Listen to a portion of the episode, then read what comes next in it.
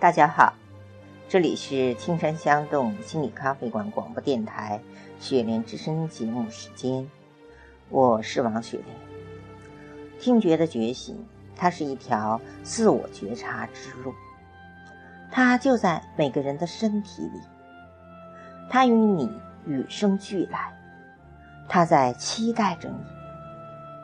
这条路就是在声音中修行。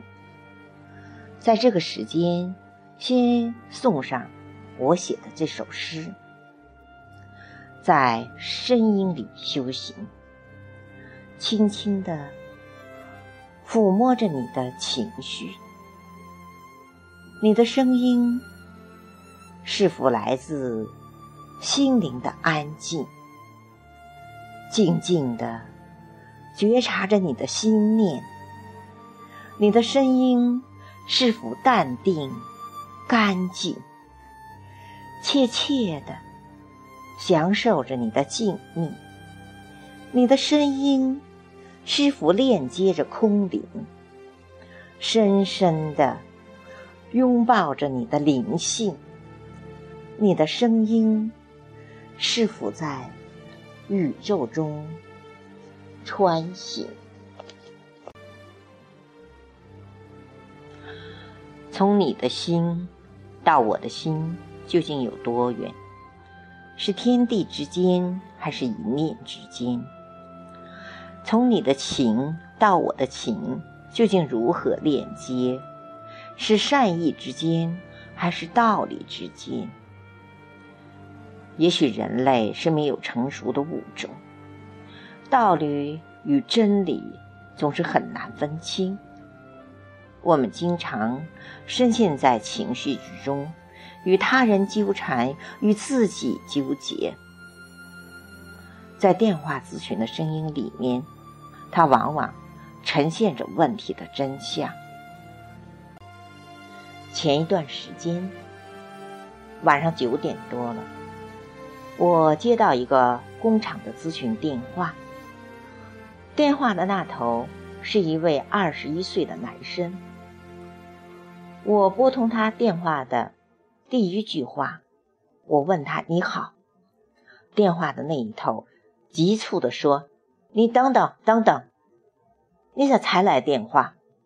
我正有事儿做。”他的语气与语言里流淌着埋怨。我遵循着职业流程，继续说：“啊，师傅，现在可以交流你想咨询的问题。”那一头电话声音里，开始诉说他的诉求。他使用了很多“为什么”，为什么没人理解我？为什么没人关心我？为什么他们高高在上？他声音的频率短而快，犹如一发发的子弹射过来。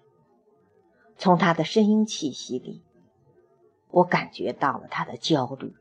恐惧、着急、无奈，感受到了他的那颗心的不安和已经着急到了要命的程度。等他一口气说完了他的情绪，我直接给予他反馈说：“我感受到了内心的真相，你很渴望自己走出来，你在挣扎，你在努力。”你很急切，渴望他人帮助，但就是得不到别人的帮助。他问道：“为什么我得不到别人的帮助？”我告诉他：“因为你在埋怨，你的语气给到我的感觉也很不舒服。”他纳闷了，反问道：“为啥不舒服？我哪句话说错了？”我与他。兑换了说话的位置，我模仿着他不耐烦的语气，说他刚才说过的话。为什么没人理解我？为什么没人关心我？对呀，对呀，对呀。我问他：“你感受舒服吗？”电话那一头沉默了很久。我告诉他说。你这种声音的潜台词是在说，你还用说吗？虽然他没有说话，我懂得他。此时此刻，他开始审视自己，进入了觉察自己的状态。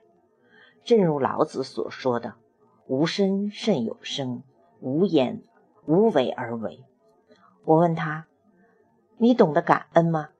他说。我从来没想过，为什么要感恩呢？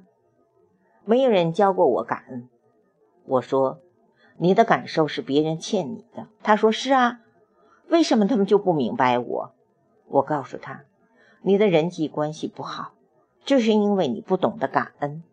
不懂得感恩的人，说话的语气给人的感觉是蛮横不讲理。这种声音的能量里面有暴力，有攻击，无形中。你伤害到了朋友的心，他很受震动。随后，他的语气沉静了，语速也慢了起来，语言也显得平和了，继续交流的感觉也舒服了。他告诉我，这一辈子一定要记住感恩，改变埋怨他人的习惯，学会感谢他人，因为我不想再孤独了。在人与人语言的交流中，不是你说了什么，而是感受到了什么；不是你说话的词语美不美，而是你感受到的声音舒服不舒服，尤为重要。